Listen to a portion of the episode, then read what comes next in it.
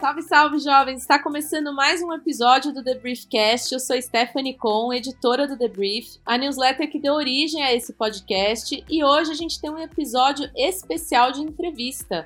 Sim, nós vamos dar uma fugidinha do nosso tema tradicional, sem sair muito da estrada, claro, e a gente vai falar sobre liderança e gestão em tempos de tantas mudanças. Ou como o povo gosta de falar, em liderança no mundo Bunny. Aliás, você sabe o que é o mundo Bunny? Para responder essas e outras grandes questões sobre o tema, eu trouxe Rafael Comenali, que é consultor e facilitador em mentalidade e transformação digital com foco em pessoas e já trabalhou com empresas como Bradesco, Vale, Nubank, Magalu, Raizen, todas as operadoras de telefonia, enfim, rolê total. E além desses títulos todos bonitos aí, todas essas empresas maneiras, ele também é meu amigo de longuíssima data e meu consultor particular para esses assuntos. Seja bem-vindo, Rafa. E aí, Esther, tudo bem? Obrigado. Estou super feliz de estar aqui. A gente demorou, mas a gente conseguiu, né? A gente ensaia tentar fazer alguma coisa há muito tempo, mas estou super feliz de estar aqui com vocês, que eu adoro o debrief. Que bom, estou muito feliz também. Bom, vamos começar aqui. Rafa, acho que para a gente dar o start e entender melhor o uhum. seu trabalho, seria legal você contar o que você faz efetivamente quando as empresas te contratam. Qual que é seu papel aí? Tá. É, é bom que você faça essa pergunta, porque ele é amplo. Eu sou daquele tipo de gente, quando as pessoas falam o que, que você faz, eu falo, você tem cinco minutos para te explicar? Eu nunca consigo dar aquela resposta, sabe? Você, ah, sou jornalista. É, mas basicamente, Esther, resumindo né, o que eu faço, as, as empresas me chamam para traduzir né, para os colaboradores, em especial para a liderança. Eu trabalho muito também com trainees, com jovens talentos, mas eu trabalho sobretudo com lideranças é, e traduzir realmente os tempos contemporâneos, né? A gente, se a gente quiser ser mais moderninha, traduzir o Zeitgeist, né? Que é o espírito do tempo, e explicar para as pessoas o que, que, está acontecendo, como é que a gente chegou até aqui, o que todas essas buzzwords significam, né? A gente, né da disrupção, bunny, é, novos modelos de liderança, quarta revolução industrial, enfim, um monte de palavras, né? Que as pessoas às vezes nem sabem exatamente, mas repetem porque ouvem, né? Tá no ecossistema das organizações, e aí por meio de diferentes formatos pode ser experiência de aprendizagem, pode ser live, palestras, às vezes consultoria, às vezes até sessões de counseling. É, eu vou trabalhando com eles né, o entendimento do que está acontecendo, qual é, é, é, como essa empresa está posicionada, né, como está esse segmento, quais são os desafios dessa organização, desse mercado, e a partir daí começa a dar para eles um norte ou algum tipo de experimentação, algum tipo de vivência dos caminhos que podem existir. Então, meu trabalho é muito em co-construir com cada grupo, por isso que é uma facilitação, né? por isso que eu não sou nem professor nem instrutor. Eu facilito ambientes onde as pessoas possam, de maneira colaborativa, co-construir os caminhos para se engajar nos processos de mudança organizacional ou digital, se a gente quiser. Eu prefiro falar transformação organizacional, tá? Porque vai muito além do digital. A gente consegue perceber ao longo dos anos que esse processo talvez seja muito mais cultural né, muito mais humano do que necessariamente tecnológico. Mas é claro que a tecnologia tem um papel imprescindível. Sim, faz todo sentido isso que você falou, porque a cultura é que vai levar toda a transformação do topo ao, até o fim dessa carreira aí, de, de cadeia de pessoas, né? É, tem aquela frase famosa do Peter Drucker, que é a cultura como estratégia no café da manhã, né? E eu já ouvi uma máxima é, eu preciso depois até pegar de que é essa máxima, mas enfim, a gente ouve nos papos que a gente tem que é o mindset come a cultura no café da manhã. Né? Você pode estabelecer diferentes tipos de cultura, mas se a mentalidade das pessoas ou as consciências né, das pessoas que estão ali se modificarem, eu também não consigo instaurar, não consigo instalar essa cultura. É interessante você falar isso, que todas as pessoas que eu entrevisto, até os próprios é, executivos, todos falam disso e com, compreenderam, né, que é importante sim ter essa mudança cultural. Mas aí eles chegam naquele ponto que eles precisam de você. Como fazer essa mudança, né? Então, é. esse eu acho que é interessante. Todos têm consciência, mas ainda é bem difícil realmente levar isso para frente na prática. Agora sim, a gente falou desse mundo bunny, né? Eu queria que você contasse o que, que é o mundo bunny e assim, se possível, é, contar a historinha, né? Porque eu sei que ele é uma evolução de um mundo que a gente já estava vivendo. Uhum. Esther, então antes de eu falar para você do Bunny, é, eu preciso falar para você de VUCA, que é uma sigla que a gente vem usando nos últimos anos. É, e aí a gente entende que o Bunny é evolução do VUCA, né? É uma, uma das abordagens mais aceitas. Então lá atrás, na década de 80, o exército americano criou, cunhou esse termo de VUCA, que na verdade é uma sigla para volátil, incerto, complexo e ambíguo. Né? Na verdade, o é de uncertain, o resto funciona na tradução em português. É, que é para explicar um ambiente é, onde as coisas não são definitivas, onde as coisas são instáveis, né, voláteis, né, onde existe uma certa complexidade como as coisas se estabelecem, muitos pontos conectados, né, as coisas são ambíguas, você tem interpretações diferentes para a mesma coisa. Só que esse termo, na verdade, ele foi é, seminado no mundo corporativo lá pelos anos 2000 para explicar é, a maneira como o mundo, a sociedade digital vinha se comportando, né, quais são os impactos, como é que o mundo vinha funcionando. E aí, em 2018, no evento do Institute for the Future, teve um futurista que criou, que falou desse mundo bunny, que seria uma evolução, né? que seria o um mundo frágil, o um mundo ansioso, o um mundo não linear, o um mundo incompreensível, né? que seria brittle, anxious, non-linear, incomprehensible. Fica aí a nossa dedução de tempo do dia. E, e aí, é, o que, que significa? Então, aquele mundo cara volátil, a gente percebe que muito mais do que mudar a toda hora, ele pode ser frágil, né? Então, é, apesar de ser cunhado em 2018, ele ficou tão forte depois da pandemia, né, a partir do início do ano passado, porque a gente viu como as nossas estruturas são frágeis, né? Os nossos sistemas de saúde são frágeis. Um evento que acontece no lugar, né, pode impactar empregos, é, impacta a circulação social, quer dizer, as nossas estruturas, nossos modelos são muito mais frágeis do que provavelmente a gente imaginava. É, aquela é, incerteza do que pode ou não pode acontecer gera para a gente como evolução ou como resultado muito mais ansiedade né, no mundo que a gente tem muita dificuldade em saber o que acontece amanhã, onde eu tenho medo do que pode acontecer, porque tudo é muito incerto. Né? Então, as certezas que a gente tinha acerca é, de várias coisas que a gente estava fazendo no mundo corporativo, nos negócios, nas instituições, já vinham sendo questionadas, né? já estavam ficando obsoletas, mas agora ficam escancaradas e, evidentemente, é, trazem para a gente muita incerteza e, consequentemente, ansiedade.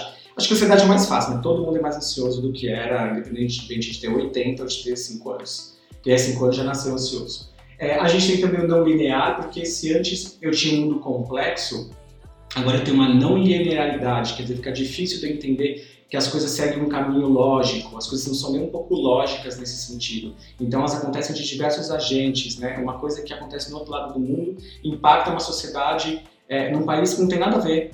Então, essa não linearidade, essa não lógica, essa não previsibilidade também faz sentido. E ser incompreensível. Acho que o melhor exemplo é a própria pandemia. Eu ouvi várias notícias, várias, vários indicadores, pesquisas, estudos. Agora há pouco eu estava vendo um vídeo da CPI, eu falei para você. É, são opiniões tão distintas, tão diferentes, que às vezes é incompreensível. Você não sabe exatamente, né? É, o Harari chama até de pós-verdade é uma era de pós-verdade, a gente nem sabe direito é, o que é o que não é, então muitas vezes é incompreensível. Ou até termos, né? Isso aí eu quando estou com os líderes, é, até três anos eu tô, eu tô nessa atuação, vai fazer seis anos. Até uns três anos, se a gente falava de identidade de gênero dentro de uma organização, a maioria dos líderes não sabia do que se tratava. Hoje eles também têm certa dificuldade de compreender, mas é incompreensível para eles porque são coisas tão novas que eles não têm a menor referência, né? e aí fica realmente um pouco incompreensível é, é, esse cenário e como lidar é, com as questões que se estabelecem. Então, a galera me chamando de bunny, eu acho que funciona, é, só que acho também que tem espaço para o VUCA funcionar, porque, em especial no Brasil, né, vamos lembrar que tudo isso é gringo. No Brasil, a gente tem lugares que nem VUCA estão, né, que estão tão atrás, que, então acho que a gente pode usar com ponderação. Ah, eu achei ótimo que você comentou sobre região, porque eu ia perguntar realmente o que, que às vezes a gente acaba importando muitas coisas de fora e que não fazem muito sentido para nossa realidade. Uhum. Então é sempre importante que a gente tenha esse recorte aí regional que faz muito mais sentido para o Brasil, que é um país é, menos evoluído em alguns setores, né? Em vários, digamos. É, o meu trabalho, Estelle, vem muito também com essa, com essa pegada, porque eu tento ser, como eu trabalho com organizações que não necessariamente são brasileiras, mas a maioria delas, quando são grandes, são muito independentes aqui no Brasil, né? São filiais muito grandes, que às vezes são a referência aqui da América Latina e tal. Então elas têm um estilo brasileiro, geralmente compraram empresas brasileiras e etc, para se estabelecer.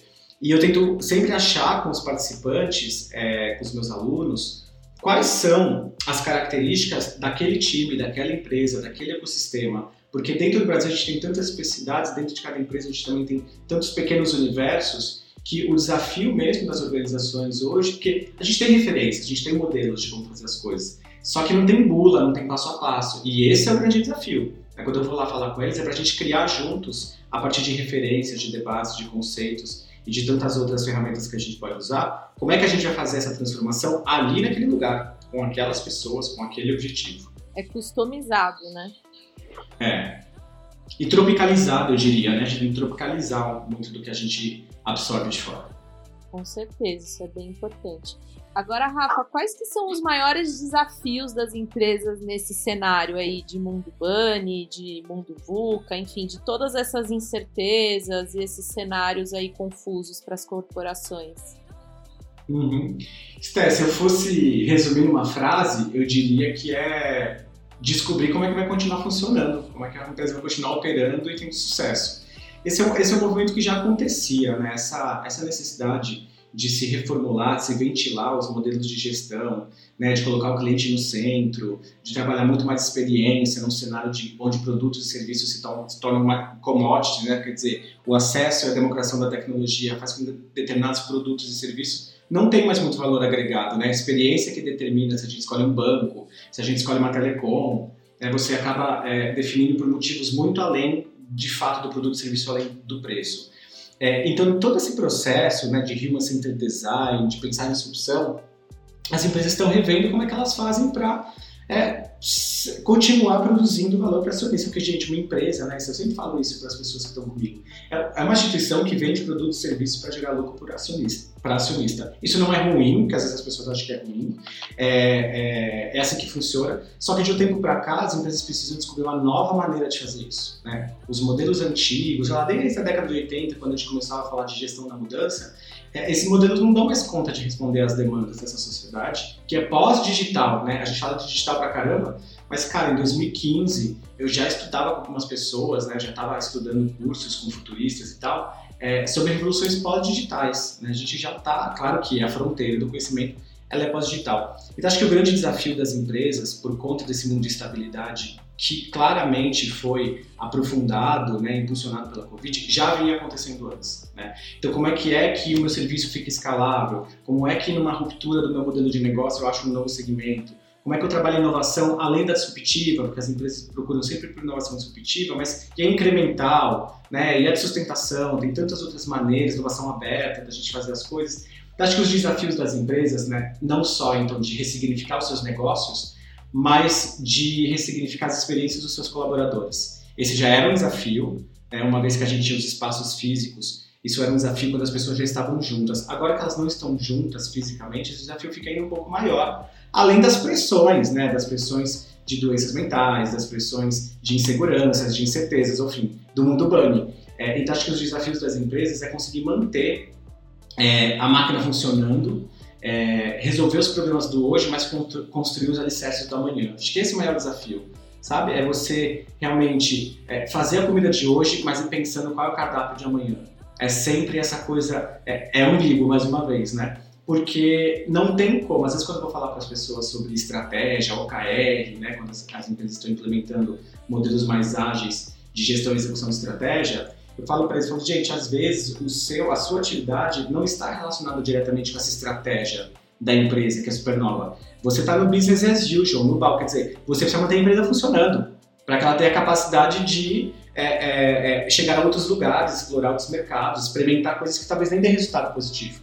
É, e as pessoas têm uma certa dificuldade. Então, eu acho que é de fato é, gerar uma experiência para os colaboradores que gere sentido e propósito e que de fato consiga gerar o engajamento necessário para as mudanças acontecerem. O que pode parecer simples falando, mas na prática é muito difícil. Nossa, eu não achei que não é simples nem falando.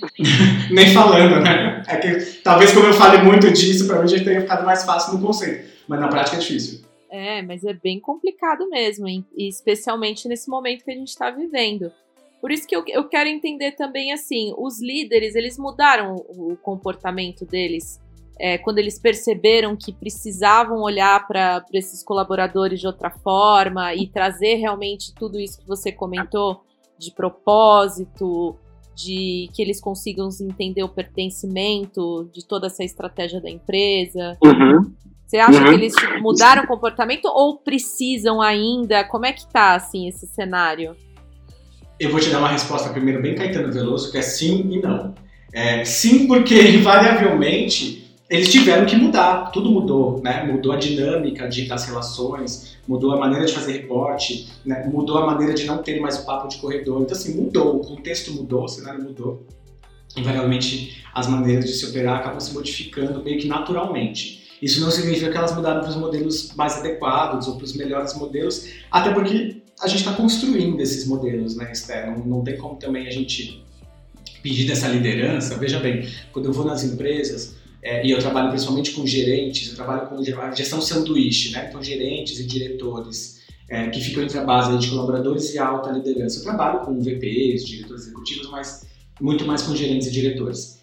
E então, com, com esses diretores, com esses gerentes, com essa, com essa liderança de sanduíche que a gente chama, é, eles estão bem machucados, né? Eles estão cansados, as pessoas estão esgotadas. É, é, o Brasil não tem sido fácil para quem trabalha em grandes empresas, quer dizer, acho que em qualquer cenário, né, em qualquer contexto. Nos últimos anos, a gente tem as nossas características, né, desde 2015, o Brasil está em efervescência, está em ebulição por diversos motivos, não vou entrar no mérito aqui, porque essa é uma visão objetiva do cenário, é, e as pessoas já chegam, quando elas chegam para falar comigo, elas já estão muito cansadas, elas já estão até esperançosas às vezes. Então, é, elas também estão com muita dificuldade em entender o que podem ser os modelos ou a maneira como precisa gerir, até para os seus gestores também não estão conseguindo, né? É uma reação em cadeia, na verdade, é um efeito cascata. Ninguém sabe exatamente é, qual é a resposta, né? E eles precisam, obviamente, mudar a maneira, porque quando a gente tem medo, se a gente olha o conceito essencial de liderança, a gente pode entender que é, uma das raízes da liderança é quando nós, quem fala sobre isso é o Simon Sinek, um autor que eu gosto muito do Golden Circle.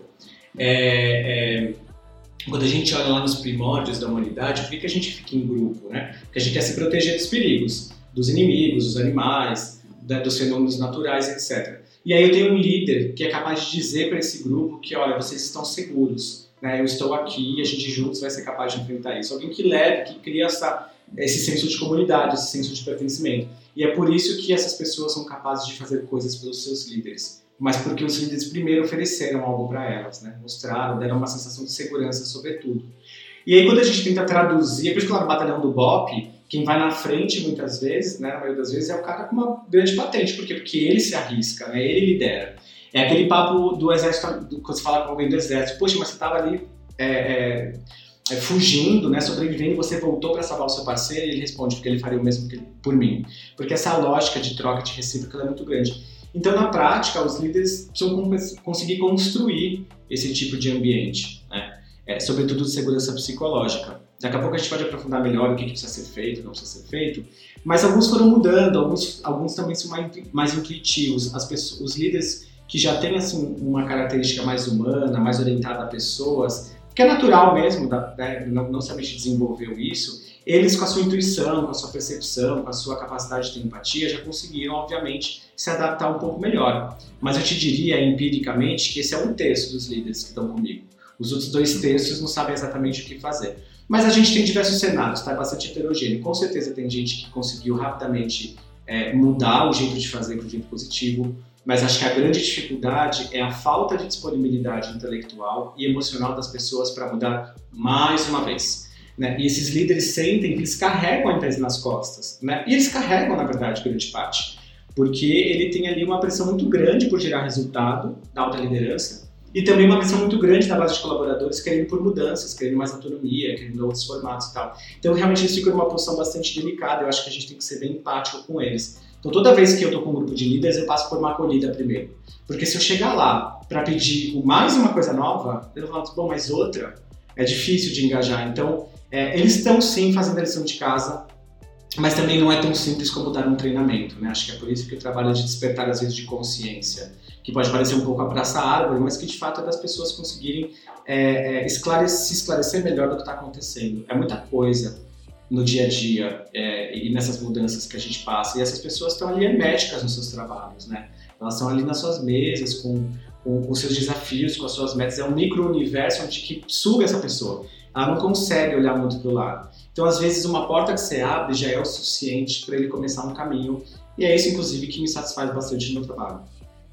Cara, muito legal você falar disso e sobre o olhar desse grupo específico, desses líderes. Como é que você chamou? Sanduíche? Sanduíche, isso, gestão sanduíche. Essa gestão sanduíche realmente ela é a que mais apanha, né? Realmente dos dois. É, de todos os lados. Exatamente. E a gente às vezes não, não olha para eles porque ele, é, eles estão ali no dia a dia tomando as decisões e a gente só vai dando mais insumo. Toma aí mais decisão, faz aí mais mudança. E, né? Faz o treinamento de design thinking, agora de líder coach, agora de empatia, agora. Mas não é exatamente sobre isso, né? E o que a gente precisa lembrar, Esther, é que eles não se inscreveram para isso. Pensa que a maioria dessas pessoas, né, eu vou em empresas que tem gente que trabalha que era das estatais que elas compraram, né? Assim Telecom, por exemplo.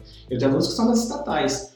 É, é, mais uma vez, não é necessariamente ruim, mas essa pessoa, quando se programou em ser líder mentalmente, inclusive na sua carreira, ela não assinou isso. Ela achou que ela ia poder simplesmente mandar igual mandavam nela, ia simplesmente dar ordem, que ela não ia ter que ficar explicando para o estagiário por que é que ele tem que fazer uma planilha. Eu sempre uso esse exemplo para falar para os líderes de novas gerações. Eu falo, você vira para o seu estagiário e fala, faz uma planilha para mim de tal coisa, e ele diz, mas pode ser um PPT? Você fala, não, é só uma planilha aqui. Não, e se a gente fizer, eu não estou aprendendo Python, e não sei o que, você fala, não, é só uma planilha de compliance. Aí você desiste, você fala, vai fazer outra coisa, eu faço a planilha porque ele não quer ter que explicar, né? Mas é, é, gostando ou não gostando, as novas gerações reagem de maneiras diferentes a comando e controle. Então também acho que tem um aspecto de frustração dessas pessoas do que elas esperavam do que seria a liderança. Então às vezes é difícil de aceitar que você batalhou, né? Pensa, deu muito trabalho para essas pessoas chegarem lá, né? Não, não é tão fácil, a gente sabe, não é tão simples assim você crescer dentro de uma grande corporação demanda muito comprometimento até de qualidade de vida, de tempo com a sua família. Então, quando chega lá e essas pessoas percebem que o status da liderança está sendo esvaziado, elas ficam ainda com muito medo e elas também se retraem um pouco nesse processo de transformação. Porque eu acho que um dos grandes desafios que a gente tem em revisitar os modelos de gestão mais flexíveis, de menos comando e controle, mais colaborativos e tal, é perder o status da liderança. Porque a gente sabe que às vezes dentro das empresas mede-se força e influência é, por quem tem mais cabeça, né? por quem tem mais headcount. E essa prática hoje não, não, faz diferença em alguns locais, mas na prática não vai levar a gente a lugar algum. Né? Já não está levando já faz um tempo. Exatamente. Agora, Rafa, me diz uma coisa. Eu achei muito interessante que você falou sobre os líderes que têm, assim, uma intuição já própria, meio que na sua própria natureza, que não necessariamente estudaram e que conseguem é captar essas tendências e captar as necessidades do, dos colaboradores e até dos seus uhum. próprios uhum. é, líderes diretos, né? Uhum. É, o que, que você viu de exemplo legal, assim, dentro de todos, todos esses. É, esse pessoal uhum. que você comentou, essas empresas que você trabalha, que você pode compartilhar com a gente? Tá, boas práticas, assim, né, de coisas que estão funcionando. Tem de tudo. Eu acho que é, eu já vi coisas do tipo líderes que é, programam momentos com seus times ainda para trocar ideia. Então, alguns tentam fazer happy hour, não funciona exatamente do mesmo jeito, mas são as tentativas e, e as coisas vão se acomodando, obviamente, que é por tentativa e erro.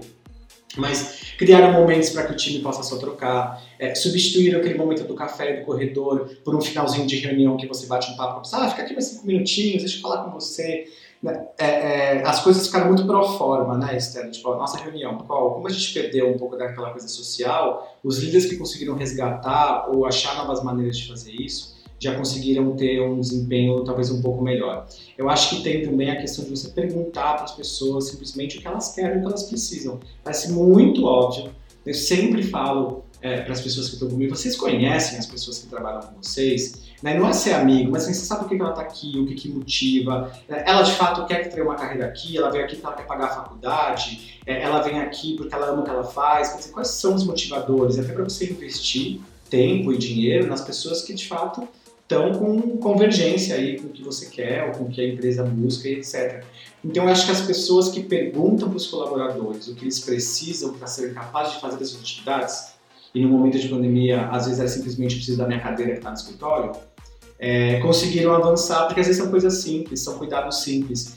E eu acho que os líderes também que a gente fala muito de empatia, né? Isso é muito, esse assunto é muito manjado. E eu sempre tento desconstruir um pouco, porque todo mundo explica pra gente empatia como se colocar no lugar do outro, né? ou vestindo os sapatos do outro, né? Em inglês é, é como se fossem os sapatos. É, mas pensa, como é que eu, Rafael, 35 anos, branco, paulista, moro na Vila Madalena, é, filho da classe média alta, vou conseguir ser 100% empático com uma senhora negra que mora numa comunidade no Rio de Janeiro de 65 anos. É, os meus privilégios já não permitem, é muita arrogância da minha parte achar que eu ser empático. Então o que eu tento construir com eles é a capacidade de tentar entender por que, que as pessoas têm determinadas opiniões, perspectivas, valores, reações, por conta do contexto de onde estão inseridas, de onde vieram, da família que tiveram, enfim. Então, entender que, é, eu acho que o desafio da liderança hoje está muito relacionado a entender que cada colaborador é um outro universo, né? Ser líder cada vez mais é gerir relacionamentos, é gerir pessoas, é, é, anseios e tal. Os meus líderes falam assim, ah, mas eu não sou psicólogo. Cara, não, mas talvez você tenha que criar algumas habilidades, é, não de psicólogo, mas talvez de coach, ou talvez é, é, de alguém que consiga guiar e facilitar o desenvolvimento das pessoas. Que acho que também tem isso. Os líderes que conseguiram, que têm conseguido promover ambientes de desenvolvimento mútuo entre as pessoas, onde as pessoas se sentem confortáveis é, para serem quem são de fato e falar o que sentem, o que sabem, o que não sabem, dar opinião de verdade é, também tem tido resultados melhores. Acho que eu resumiria, eu estou sendo um pouco prolixo já, que pensa que uma pessoa que escolheu ganhar a vida numa pessoa que pagam ela para falar, gosta muito de falar. Então, é, isso, gosta muito de falar. Então, eu acho que eu diria, os líderes que conseguiram ser é, é, mais orientados às pessoas têm conseguido resultados um pouco, melhor, um pouco melhores, ou até melhores, né? principalmente os que dão senso de propósito, porque Esther pensa comigo, se você, vamos, vamos estabelecer, se você quer comprar uma casa, é, você deixa de comer uma pizza ou de ir num show porque você quer comprar a sua casa. Então você topa passar por coisas não necessariamente tão confortáveis porque você tem um propósito final. Se eu não tenho esse propósito final, é muito difícil eu me privar, né, não ser hedonista, me privar dessas coisas momentâneas. Então, se eu não tenho um propósito, e o propósito não serve ser mudar o mundo, né? Porque o propósito é meu conceito um pouco elitista às vezes, né? Só pode ter propósito quem se pode se dar esse luxo. Mas eu, eu não, precisa ser mudar o mundo, mas assim, se a gente sabe onde a gente quer chegar, né? Liderança por propósito, às vezes eu dizer onde eu quero, onde a gente precisa chegar, por que a gente tem que chegar e quais caminhos que pode ser que tem e todo mundo colabora para criar esse caminho. Então, se você tem um sentido, né, um senso de propósito, é muito mais fácil passar por uma crise como de agora é, e ser um pouco mais resiliente, que é o que você precisa né, no ambiente ansioso, é, porque você sabe que você quer chegar lá, né, com um objetivo maior. Se você não tem, você só fica preso, fica imerso, fica à deriva né, do momento que você está inserido sem, sem muita escapatória visível. Sim, faz todo sentido isso. Só que enquanto você falava, eu ficava pensando o seguinte: já que eles têm todo esse desafio e precisam realmente ter é, essa sensibilidade, né? Enfim, tudo isso que você comentou, em que momento eles conseguem trabalhar pelo negócio da empresa? Sabe? Em que momento que. Sei. Sabe? Porque isso daí, tudo que você falou, toma um tempo danado, né? Você pensar em cada, você pensar em cada colaborador como um pequeno universo. Uhum. Pensar em como melhorar a sua gestão. Pensar em, em ter mais empatia ou entender. Enfim, Cara, quando uhum. que eles conseguem sentar, botar a bunda na cadeira e trabalhar e pensar no negócio em si e não nas pessoas que estão ali com ele, sabe? Sim. É, quando os teles conseguirem perceber que isso é pensar no negócio da empresa, isso é buscar meta, este é o processo, este é parte do processo. É o engajamento das pessoas que vai fazer com que os resultados sejam obtidos. Quanto mais alto no pipeline de liderança você tiver, idealmente menos operacional você deveria ser e mais estratégico. O desafio é, como eu desapego do operacional, eu fico mais estratégico. Isso já era um desafio antes, né? É, isso aí a gente já está tentando resolver há algum tempo só quer compreender que o resultado vem por meio das pessoas. Equipes de alta performance, é, e a gente tem estudos, tem até um trabalho, o Google há 10 anos em fazer aquele projeto Aristóteles, deve conhecer, e aí também, e agora tem revisitado algumas coisas, tem um outro projeto junto que esqueci o nome, Oxigênio, um negócio assim, depois a gente até olha aqui as nossas fontes, e, e fala sobre segurança psicológica nos times de alta performance. É, tem o Patrick Lencioni também, que é autor que fala sobre os cinco desafios é, das equipes e tal times de alta performance precisam muito pouco da interação e da interferência do seu gestor. essas pessoas são capazes de se autorregular, de se cobrar prazos, de se ajudar. É, é um pouco daquela lógica que a gente quer no squad, quando a gente fala em Scrum, Agile. Então, o squad ele é, um mini ecossistema que é capaz de se autorregular. Né? Você não tem exatamente um líder, cada um é o líder de uma atividade, de uma tarefa, de um conhecimento.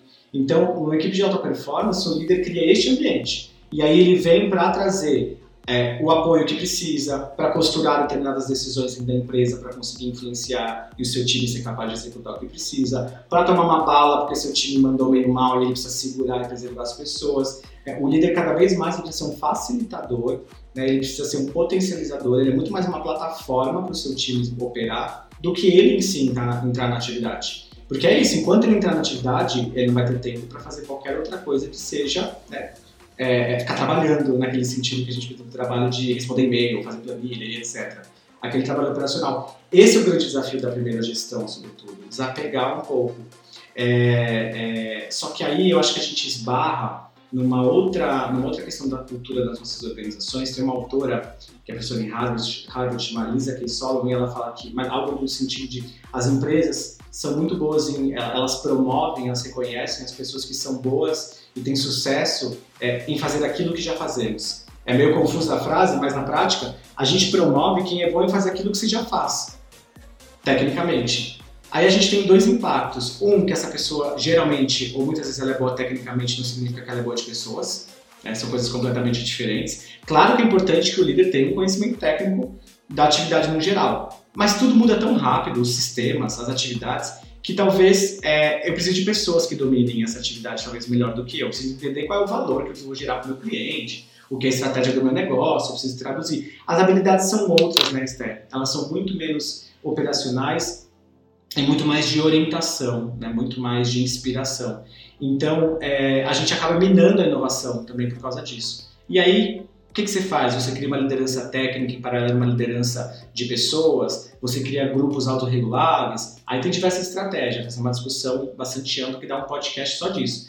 Mas é, eu acho que o desafio é as pessoas entenderem que é, gerir pessoas e engajar pessoas é parte essencial de conseguir resultados, porque sozinho o líder não consegue.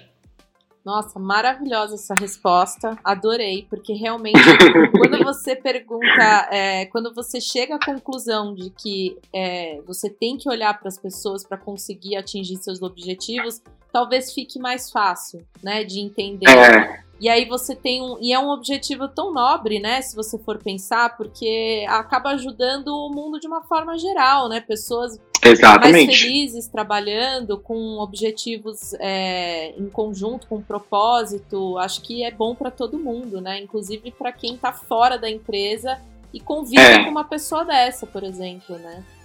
É, porque, porque é, é isso, é cadeia, ecossistema, é comunidade, é pense global, já local. Acho que tem várias máximas que a gente pode pegar das notas economias, mas que dá pra gente é, inserir aqui e faz sentido. É, porque eles falam para mim às vezes, Rafa, Rafa, mas putz, perguntar pro fulano se ele tá bem hoje é, é, não é trabalho, né? Eu tenho que trabalhar. Não, isso é o trabalho. Né? O trabalho é você entender que essa pessoa, hoje, quando a gente estava no presencial, no físico, eu falava, gente, como é que uma pessoa que demorou duas horas para chegar aqui de ônibus, ela já chegou estressada.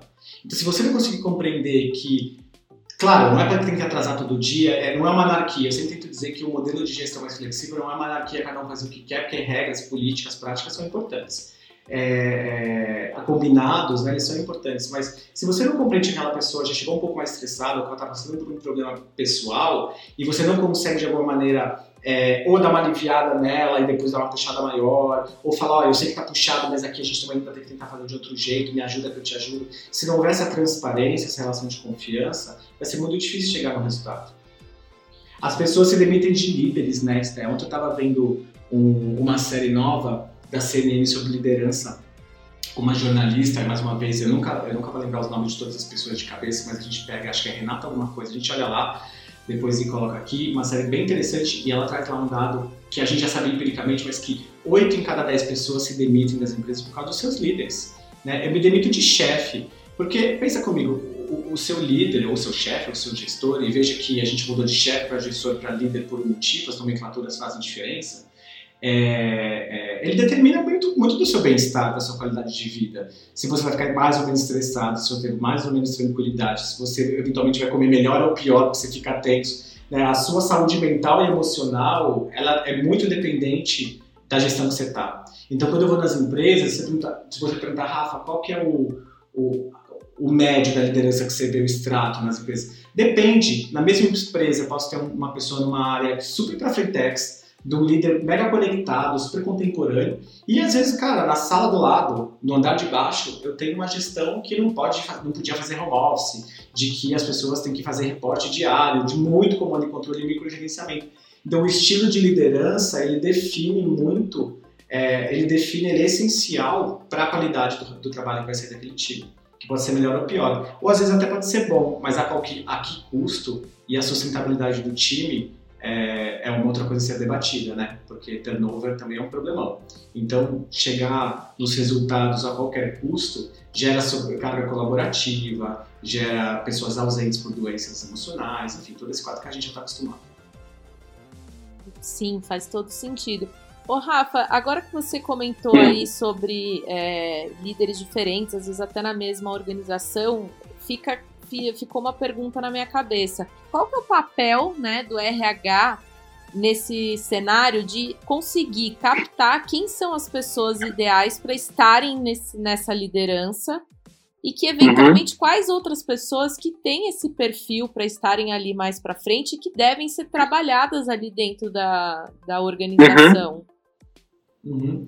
Steph, tem diversos. É, a gente tem possíveis papéis do RH que a gente já projetava para o futuro é, e a gente já tem técnicas e ferramentas que a gente já utilizava e ainda consegue utilizar. Então, desse ponto de vista mais simples, começar ao contrário, é, a gente tem uma série de assessments, né, de testes é, que tiram fotografias sobre possíveis potenciais de liderança. Né? Eu, eu, trabalho com empresa, tenho uma empresa do segmento de energia e combustível que eu trabalho, eu tenho uma, eu tenho uma ex-trainee de uma outra empresa que foi para lá, enfim. Assim que ela entrou, o gestor dela falou assim, olha, você foi identificada durante o processo seletivo como uma potencial líder, porque a gente tem um programa aqui de equidade feminina na liderança e a gente já no processo seletivo começa a identificar para que você entre. E a gente chama de potencial, geralmente. Cada empresa dá um, dá um nome, mas a gente chama de geralmente potencial, né, que são líderes em potenciais. É, e você tem um papel também do RH como um apoiador, o RH ele tem que ser muito mais um apoiador e um hub de desenvolvimento que faz curadoria de determinados conteúdos e tendências e alimenta os times, os líderes para que isso vá acontecendo organicamente pela empresa, do que concentrar toda a inteligência de desenvolvimento de pessoas. Né? Um líder precisa desenvolver talentos, faz parte da atividade.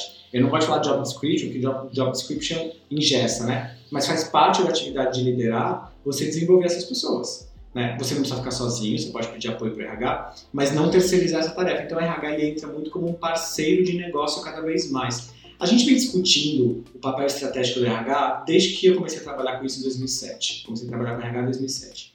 É, e, e, não tem como o RH sozinho dar conta de tudo que precisa ser ensinado, por exemplo né? ou de recrutar todas as pessoas da maneira como os líderes gostariam. Tem que haver uma, uma interação muito mais multidisciplinar e muito mais multilateral. Então, eu conheço empresas onde o processo de entrevista se dá com pares, se dá com stakeholders que você não vai ter um contato direto.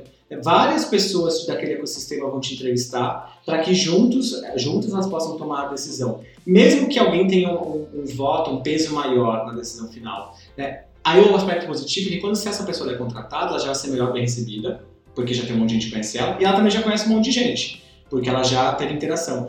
Então, eu acho que mais uma vez, é, o RH tem um papel de criar uma nova cultura, é, ajudar a liderança a criar uma nova cultura, porque uma transformação ela precisa da base de colaboradores para acontecer, senão não tem nenhuma virada.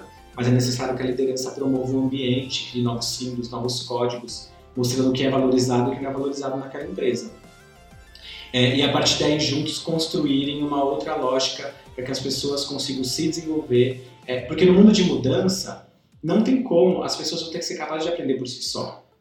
Né? Nem todos os saberes precisam de um treinamento ou de uma pós-graduação. É maravilhoso ter graduação, ter MBA, está tudo certo.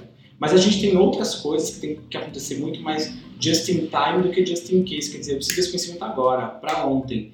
Não dá para RH, para a universidade, tirar da cartola esse conhecimento do dia para noite. Né? Dá sim para você criar uma lógica de lifelong learning, onde as pessoas sejam mais capazes de entender e discutir entre si quais são os caminhos que é preciso aprender para desempenhar alguma atividade.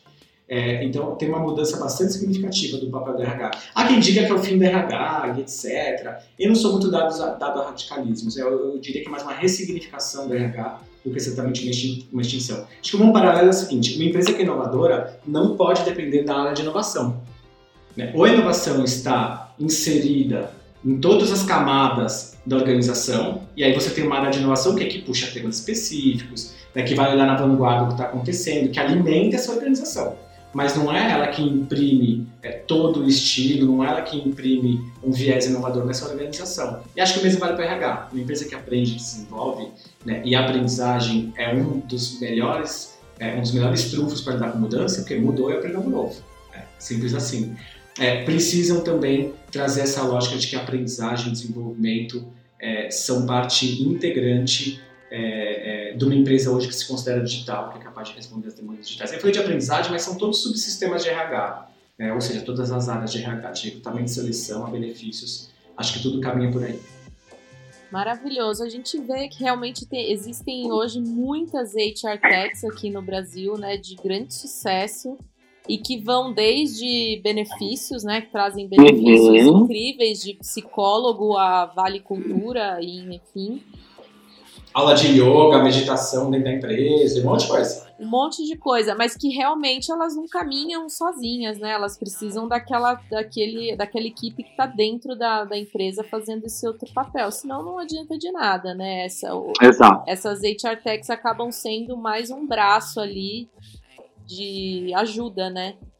Agora, Rafa, pra gente finalizar, que infelizmente tá chegando no nosso. Nossa, já, mal comecei. Juro por Deus. A gente vai ter que marcar outro papo. É, eu queria que você comentasse um pouquinho o seguinte: a gente falou muito sobre o, momento atual, né? O que, que as empresas precisam, o que, que os líderes uhum. precisam, quem tá fazendo o que, de que forma que tá dando certo. Mas tem como a gente pensar num futuro pós-pandêmico, há mudanças aí é, muito grandes que a gente pode esperar? Ou essa, esse, esse momento que a gente está vivendo já vai ser a maior mudança que talvez guie os próximos 10 anos, digamos aí? Esther, adoraria ter a resposta para sua pergunta, é, mas a gente não sabe. É difícil dizer se esse é o maior momento de mudança. De fato, esse é um momento muito expressivo, mas é porque ele é muito transversal, né? Uma mudança, é, qualquer impacto de Covid o impacto da Covid está em absolutamente todas as áreas, né? Absolutamente todos os, todas as dimensões da nossa vida, Ocidente, Uribá, todo mundo, né? Então, de fato, ele é um evento é, de bastante peso. Mas, necessariamente, as maiores mudanças. Mais uma vez, eu acho que a Covid acelera demandas, cria novas, mas, sobretudo, acelera demandas que já existiam, né? Seja pelo home office, seja por mais qualidade de vida, seja por uma liderança mais flexível, né? por uma empresa mais ágil, para uma empresa é, que trabalha menos em cascata né, e mais agile, para uma empresa mais adaptativa, mais centrada nas pessoas, nos clientes e tal. É, eu acho que o grande desafio que a gente pode olhar, é, pelo menos de curto prazo, porque são muitas possibilidades de futuro, né? E eu acho que a grande, acho que a parte rica que, que a gente tem à frente, que já poder explorar, é a diversidade de soluções para o mesmo problema. Então eu posso ser uma empresa que simplesmente vai adotar o home office geral, porque aqui faz sentido e beleza, ou posso ser uma empresa que vai criar espaços que as pessoas podem ir se quiserem, ou vai ser uma empresa que vai permitir, como eu já vi, que cada um volte o dia né, da maneira e como quando quiser, ou empresas que ofereçam quatro, eu estava outro dia conversando com uma empresa de segmento financeiro, eles vão ter quatro modalidades de trabalho: híbrido, só home office, quem fica na estrada, né, quem fica em movimento, e quem fica todo o tempo na empresa, porque às vezes tem que trabalhar no room por segurança da informação e tal. Então acho que é, acho que o desafio das organizações é entenderem com as pessoas que estão lá dentro o que, que é valor, o que, que faz sentido, né? Ter políticas de home office é importante, mas isso é infra. Isso é, isso é estrutura. É, o mais importante é uma política de bem-estar, é uma política de saúde mental, né? A gente falou hoje, que talvez a gente consiga abordar sobre aqueles cargos, né? se leves para home office, se leves para gestão de rico, riscos, é, para gestão de ricos, pode também, se quiser fazer, né? chama a gente que a gente também quer participar. É, e, e, ou para saúde mental, né? a Ambev recentemente falou de, de, um, de, um, de um posto para saúde mental. Então, eu acho que o desafio das empresas é conseguir é, é, ocupar um espaço que está sendo esvaziado das grandes organizações. A gente tem várias organizações de segurança, né, tipo ONU, é, OTAN, OMS, que surgiram no pós-guerra para trazer segurança para as pessoas, que hoje foram sendo esvaziadas. E a, e a iniciativa, e quando a gente tem o, o colapso de modelos capitalistas, democráticos, quer dizer, tudo isso precisa ser revisado. Né? Não, não talvez substituído, acho que não é o caso, mas revisados, adaptados e adequados. A, a iniciativa privada tem ocupado cada vez um espaço maior é, nessa interação com as pessoas e tem sido cada vez mais cobradas do que elas trazem de volta para a comunidade. Né? Principalmente depois da crise de 2008. Tá, além de vender o que você vende, o que mais que você faz pra gente, comunidade? Né? Não, não basta mais só vender uma parada legal. Então, eu acho que o maior desafio delas é conseguir é, compreender como lidar com as pessoas, os líderes e os colaboradores. Porque não se trata de ser legal, de ser boazinha, né? É, a mão de obra, os talentos, eles vão para as empresas que oferecerem as melhores qualidades, que não vão estar mais relacionadas só a salário, já não estão. Né? Que pode ser benefícios, que pode ser uma série de outras coisas que são muito mais intangíveis, né? Cada vez mais qualidade de vida e uma boa experiência vão como como para quando você é cliente você compra por experiência. Quando você é um talento requisitado, quando a empresa quer bons talentos, é, ele também vai buscar por experiência. Ele não vai buscar só por salário. Né? Então eu acho que o desafio maior é conseguir é, readequar os modelos para que as pessoas de fato fiquem no centro e não que seja só no discurso que é o que a gente vê bastante por aí. Poxa, que aula, hein? Adorei. Muito do que você falou também tem tudo a ver com o tema de ESG, que a gente tem falado bastante uhum. também, né? De como as Sim. empresas têm que lidar com esses três pilares para sobreviver no futuro. Porque é isso, está todo Exato. mundo demandando de, de, clientes internos e externos, né? Estão demandando esse tipo de olhar humano mesmo para tudo. Uhum. Muito legal, eu amei nosso papo. Eu acho que a gente vai ter que fazer uma amei parte 2 também. também. Só chamar que eu apareço. que tem muitas coisas pra gente comentar ainda. Ó, pra gente finalizar, a gente tem aqui um lance no The Briefcast que é sempre uma dica de alguma coisa tá. que o nosso entrevistado quer passar. E aí não precisa necessariamente ter ligação com o tema, mas é para ele se divertir ah. no fim de semana, para ele se entreter, para ele aprender. Pode ser seriado, livro, filme, enfim, peça. Eu não sei nem se está rolando ainda muito, né? Essa parte cultural mais presencial, mas enfim, o que você tiver de dica. Olha, tem muita coisa, Esther, mas aí, conforme você falou, me veio uma na cabeça, então eu vou mais de intuição. É, na Netflix tem, tem um documentário sobre brinquedos que marcaram época, um negócio assim o nome. E, e aí tem um episódio que é do Lego, da Lego. E, gente, aquilo é um case de liderança, de propósito. Eu lembro que quando eu assisti, o tempo todo que eu olhando, eu falo assim, nossa, mas é isso, é isso mesmo que é liderança, é isso mesmo que é se manter a essência, etc. É incrível, deve ter meia hora, é muito, muito, muito, muito interessante. Acho que é, é o entretenimento, no final das contas tem a ver com isso aqui, né? Nossa, como fui coxinha na minha resposta. Eu vou dar uma, uma resposta mais hardcore. Então, acho que uma para meio que para trabalho, para entretenimento, pode ser esse episódio da Lego, né, nesse seriado. E uma bem fora disso é. Ah, eu vou continuar recomendando que as pessoas assistam Dark, né? Eu acho que vale muito a pena, eu adoro o tema. E também que assistam Tenet, aquele filme do Christopher Nolan, o último, que fala sobre as coisas que envolvem. Eu não vou nem, não vou nem tentar explicar aqui, porque eu tive que assistir duas vezes. Acho que esse é um filme também que dá pra mexer bastante com a cabeça, que é bem legal de assistir. Maravilhoso. E obviamente, Naro, eu acho que, né, tem muitas coisas que dá pra gente se divertir. Amor de Deus, eu quero contar para todos os ouvintes aqui que eu indiquei há umas três semanas atrás para vocês seguirem o perfil do Esse Menino, esse comediante no Instagram. E quem me apresentou esse menino foi Rafa. E foi maravilhoso porque ele foi um visionário, porque agora esse menino está quase batendo um milhão, ele está aparecendo no Globo News e ele ditou tendência porque ele fez o vídeo com a maior quantidade de bordões maravilhosos da, da história do Instagram, né? Com certeza, com certeza. Tá passada, é, tá no grau, mami. Ele é demais, ele é demais. Eu gosto muito dele, já gostava. E que bom que todo mundo descobriu, né? Porque eu sou tem, tem gente que fala assim, nossa, porque eu descobri a parada antes. Não, bom mesmo é que todo mundo descobre que é legal. Então que bom que ele tá ficando famoso, até para ele ter dinheiro para fazer altas produções pra gente, produções Netflix, produções Amazon, onde ele quiser, Apple, entendeu? A gente quer um especial, Apple, a gente quer um especial de final de ano é, com esse menino. Fica aí a nossa demanda. Exatamente. Mas mesmo que todo mundo tenha. É, não, você não ligue assim por falar que você foi o, o original que deu essa que teve essa visão em relação a esse menino, eu vou contar que foi você, porque foi muito importante. Ele fez a minha pandemia mais feliz. Você e ele, né? Vocês dois. De todos nós, de todos nós. Ele fez a nossa pandemia muito mais feliz. Então tá, ó, a minha dica, pessoal, é uma dica antiga, mas que eu voltei a assistir porque eu soube que vai sair a terceira temporada, que é um seriado Sex Education. Não sei se você já viu, Rafa. Já muito legal. Muito, muito legal. legal. né? Eu não sei se porque eu muito sou mãe, legal. aí tem também uma ligação ali, porque é uma história voltada. Mas eu não sou mãe, eu não sou mãe nem pai, e, e, também achei super legal. É muito legal porque acho que ele fala de coisas tão identificadas, né? Então, relações parentais, né, a relação dos dois meninos que são amigos, um é gay, outro é hétero, isso não é uma questão, isso nem é exatamente abordado, tipo, é natural, né, as dificuldades com o sexo da, da, do, dos jovens, a coisa do estereótipo, é que é muito geração Z, né, eu acho que é por isso talvez que a gente acha tão diferente, é bem geração Z aquele, aquele seriado, então a gente se conecta melhor com algumas coisas que nós, que já somos senhores milênios, né, velhinhos, cansados com dores, é, perdemos um pouco... É, esse frescor, né? Eu adoro também Sense Education. Sem contar que, sem contar que a mãe dele é eterna Scully do Arquivo X, né?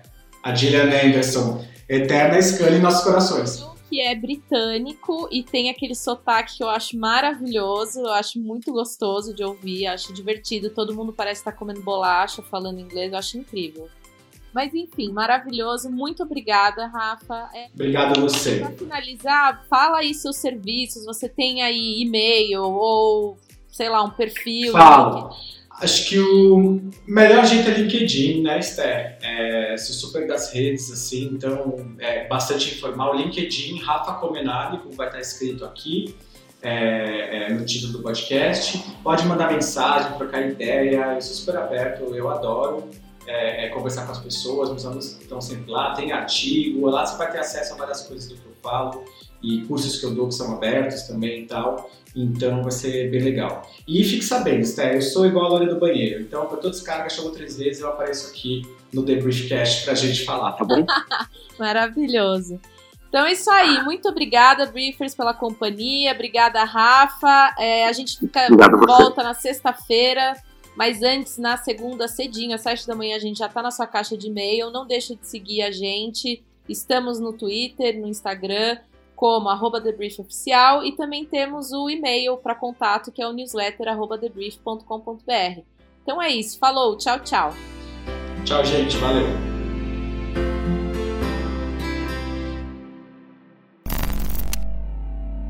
Ah.